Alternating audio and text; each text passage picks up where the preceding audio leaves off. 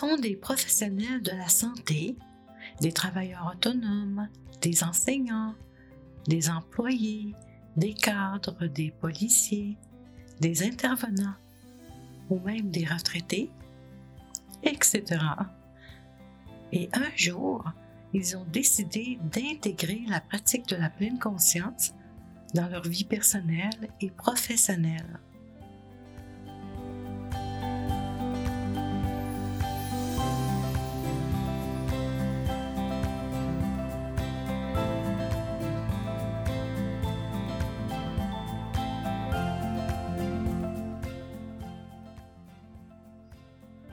Je m'appelle Marie-Claude Roy et il me fait grandement plaisir de vous présenter l'épisode 7 du podcast Vivre en pleine conscience.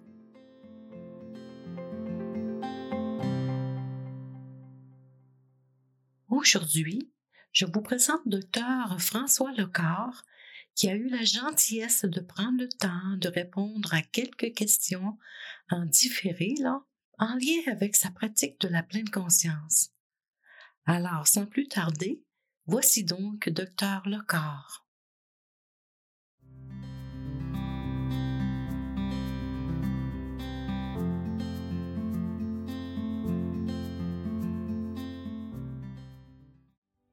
Bonjour, je m'appelle François Lecor, je suis médecin généraliste.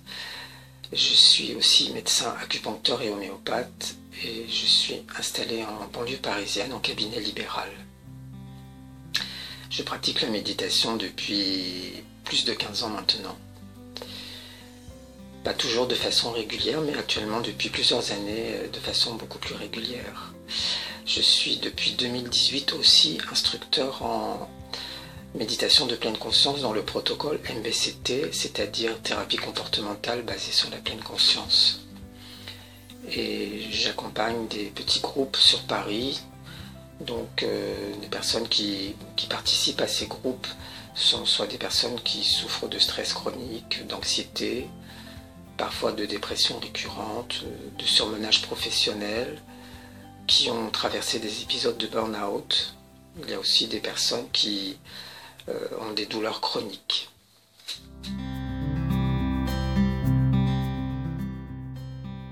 question suivante. Comment intégrez-vous la pratique de la pleine conscience dans votre vie personnelle? Voici ce qu'il a répondu.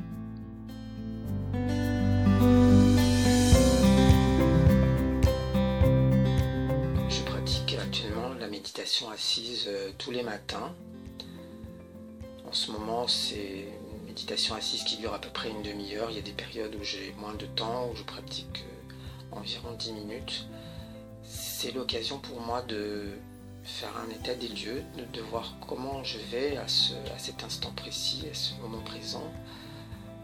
Voilà, de regarder quelle est mon humeur, quelles sont mes pensées par rapport à la journée qui se présente, quelles sont mes sensations dans le corps. C'est aussi l'occasion pour moi de poser une intention par rapport à ma journée, par exemple être attentif à ma respiration attentif aussi à mes mouvements dans mon corps, euh, être aussi euh, attentif à, la qualité de ma présence avec les personnes euh, que je vais rencontrer dans la journée. J'ai la chance d'avoir un petit espace chez moi pour, la méditation et aussi je pratique assez régulièrement avec ma femme.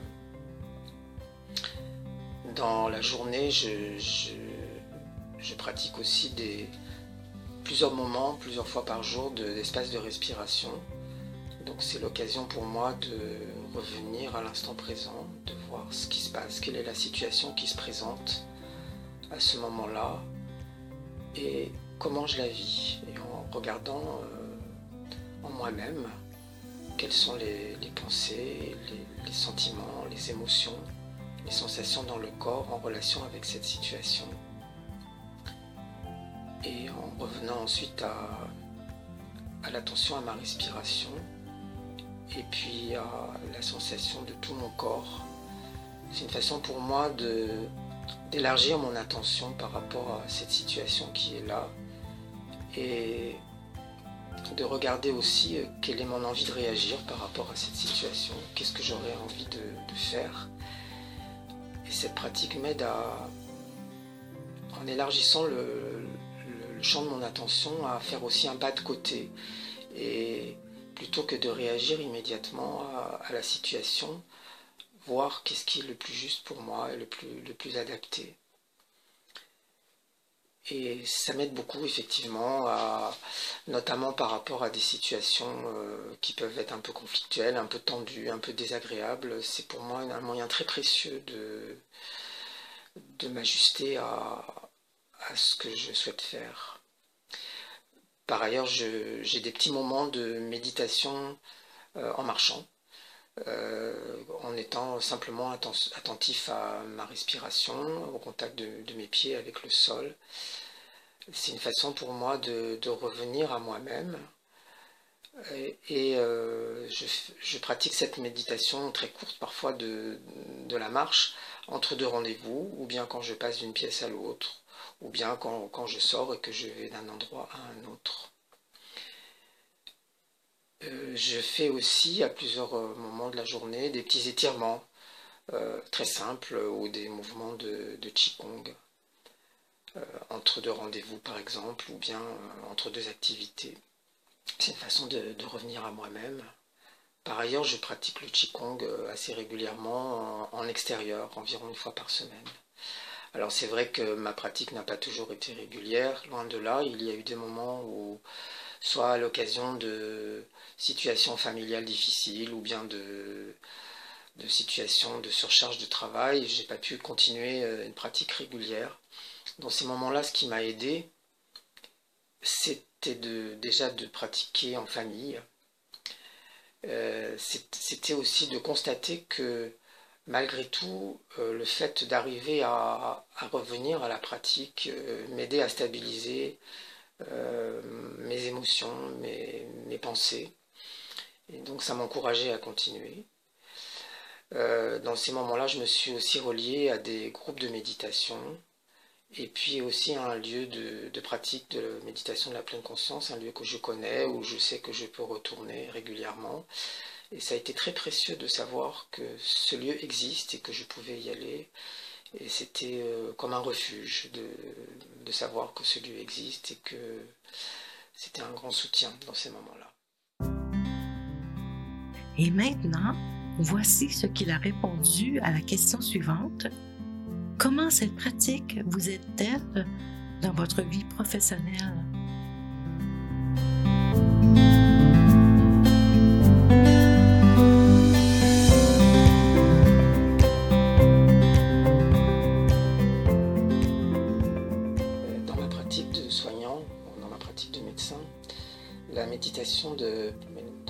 Et la, pleine conscience dans, le quotidien m'a aidé à élargir euh, la qualité de ma présence par rapport euh, aux patients que, je reçois. Euh, ça m'a aidé à avoir une attitude d'écoute, étant très présent et bienveillant, mais en même temps une écoute non dirigiste.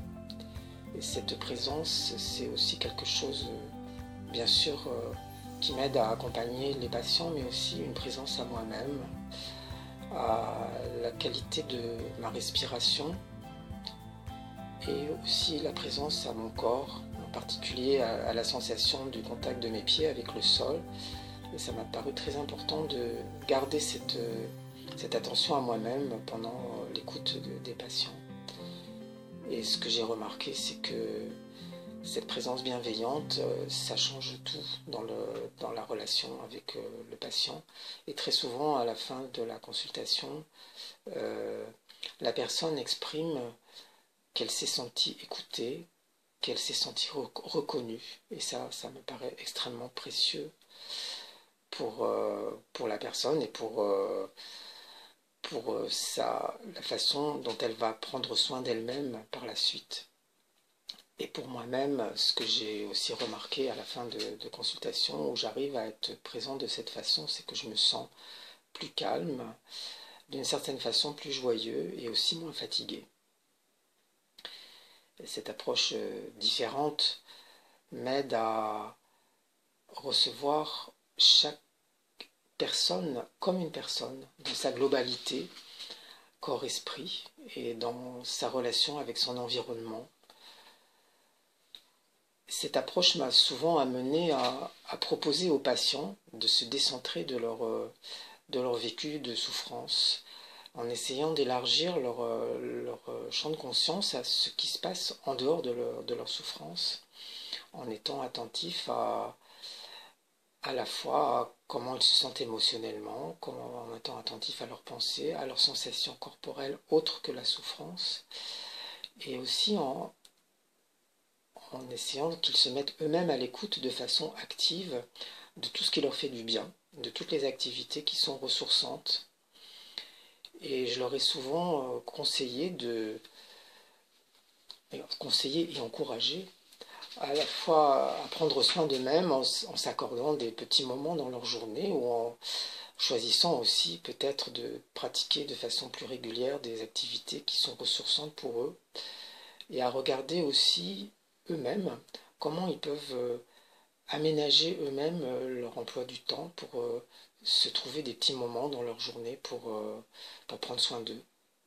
Très souvent, cette façon d'échanger et de leur proposer de prendre soin d'eux-mêmes de façon bienveillante et active a été accueillie avec un certain enthousiasme et j'ai remarqué que un certain nombre de personnes ont effectivement commencé à, à s'occuper d'eux, à, prendre soin d'eux, à s'accorder des moments ou, à pratiquer des nouvelles activités. Euh, et euh, ça a été pour moi très, euh, pour moi très stimulant et bien sûr aussi pour eux-mêmes. Et j'ai vu que ça pouvait aussi pour eux ouvrir un, un, certain chemin de transformation. Ce que j'ai aussi observé dans le temps, c'est que effectivement ces belles intentions avaient souvent tendance à s'épuiser.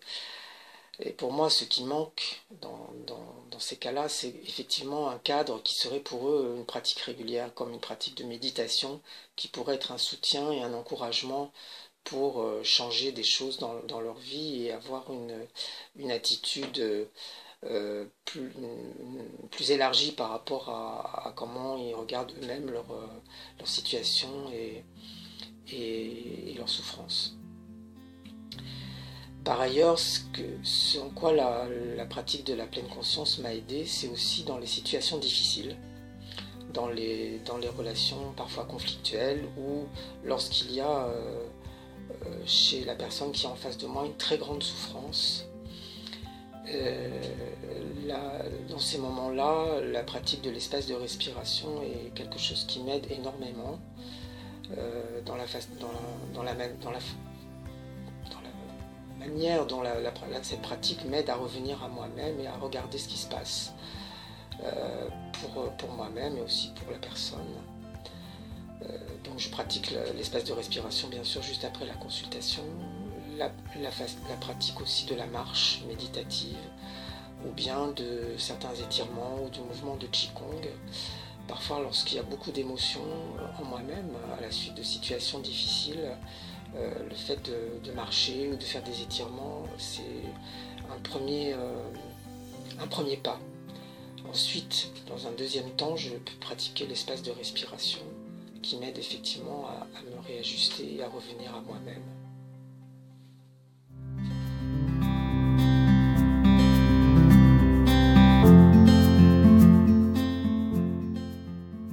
Et pour terminer, voici ce qu'il a répondu à la question en quoi la pratique de la pleine conscience peut-elle euh, soutenir les soignants Pour moi, la pleine conscience, c'est une démarche qui, ne me concerne pas moi tout seul, ni qui concerne l'autre isolément, mais c'est vraiment une présence attentive à la relation interdépendante du soignant et du soigné ça me paraît important pour les soignants. J'ai eu l'occasion pendant 12 ans de faire partie d'un groupe euh, qui réunissait des soignants. C'était un groupe de méditation et de réflexion autour de la souffrance euh, en fin de vie. Souffrance des patients bien sûr, mais aussi souffrance des médecins. Et ça nous a paru extrêmement important et d'une grande nécessité que les soignants puissent rencontrer et reconnaître leur propre souffrance par rapport à, la maladie et à la mort. Et que c'était aussi un élément essentiel pour pouvoir accueillir et accompagner les patients. En tant que médecin généraliste, j'ai été souvent confronté au surmenage professionnel. Et quand je lisais dans la presse médicale des articles qui parlaient de, du stress professionnel, du, burn-out des, médecins, je me disais, mais au fond, ça me concerne pas vraiment. Jusqu'au jour où moi-même, j'ai eu un problème de santé. Peu de temps après, j'ai fait un, stage, j'ai participé à un stage qui était réservé aux médecins généralistes, euh, qui était justement autour du stress des médecins, du stress professionnel des médecins.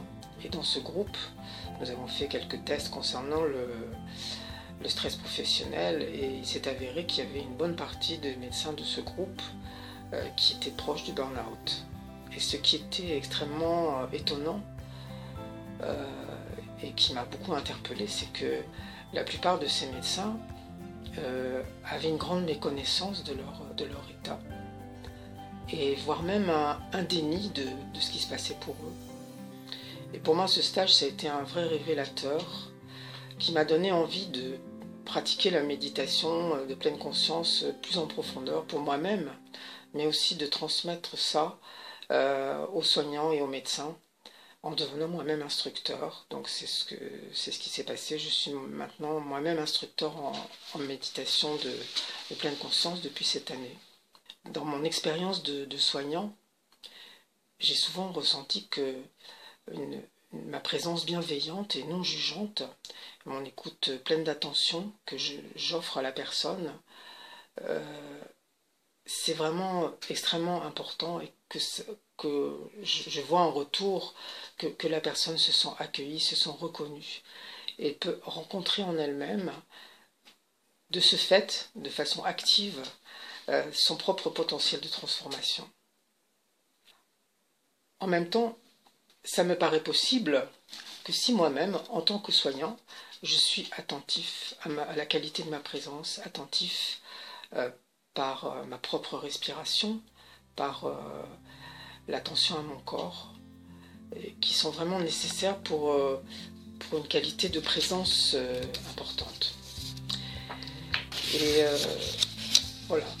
En fait, ce que je voulais dire aussi, c'est que tout ça, ça me paraît des outils extrêmement précieux euh, qui, pour moi-même, en tout cas dans mon expérience, me paraissent donner beaucoup de sens à, la relation de soins et à l'aide qu'on peut apporter aux, personnes en souffrance. Et c'est ce que j'ai envie de partager de par ma, fonction d'instructeur en méditation de pleine conscience, que c'est ce que j'ai envie de partager et de transmettre euh, euh, aux soignants de toutes sortes, médecins, infirmiers, psychologues.